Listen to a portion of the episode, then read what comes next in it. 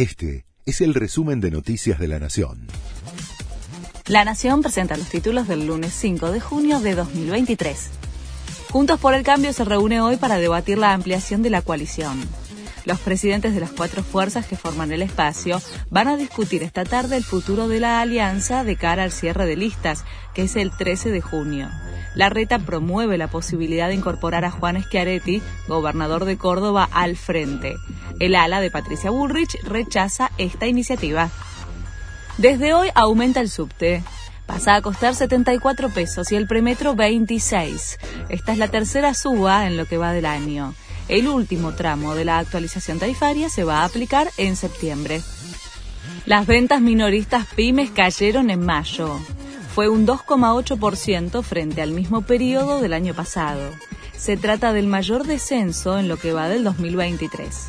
Los peores índices se registraron en el rubro indumentaria y textil.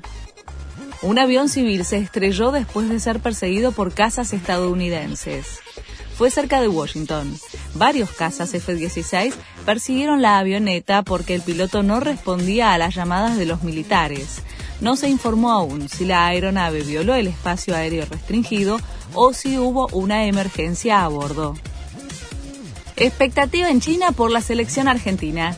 Salió a la venta el primer lote de localidades para el amistoso del 15 de junio frente a Australia, que se va a jugar en Beijing, y se agotaron las entradas en apenas 10 minutos.